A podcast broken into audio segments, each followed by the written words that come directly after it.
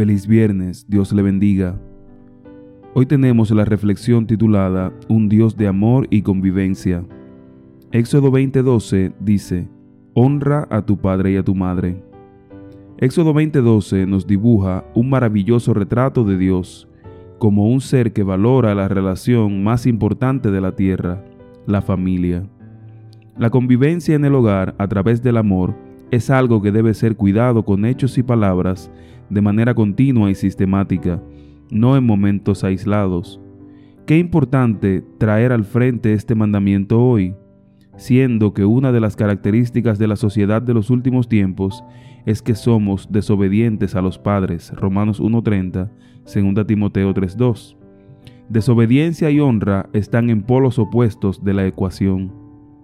Si el quinto mandamiento se practicara, el mundo sería tan distinto.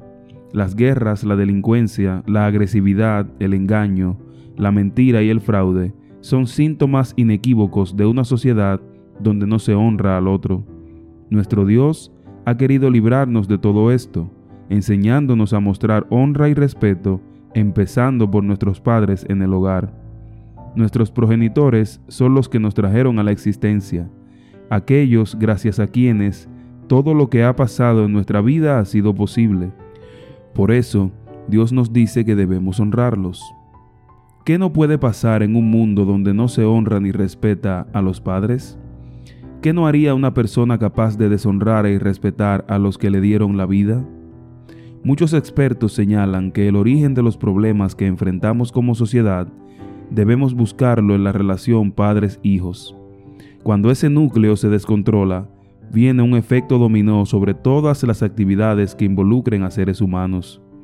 Esto explica la situación social, económica, moral, política y espiritual de hoy.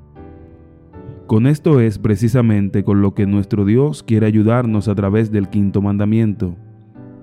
Honrar a los padres incluye valorarlos, respetarlos, considerarlos en amor y obedecerlos.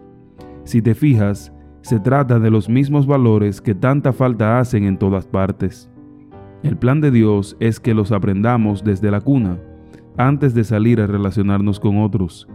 Dios cree tanto en este plan y está tan entusiasmado con él que hizo acompañar este mandamiento de una promesa de larga vida para quienes lo obedezcan. Al final, el mandamiento también nos lleva al punto de reconocer que si aquellos que nos dan la vida merecen respeto y consideración, entonces el primero en esa línea es Dios. Por eso, practicar este mandamiento nos habilita para ser mejores hijos de nuestro Padre Celestial, quien es mucho más digno de honra, respeto, amor y obediencia plena.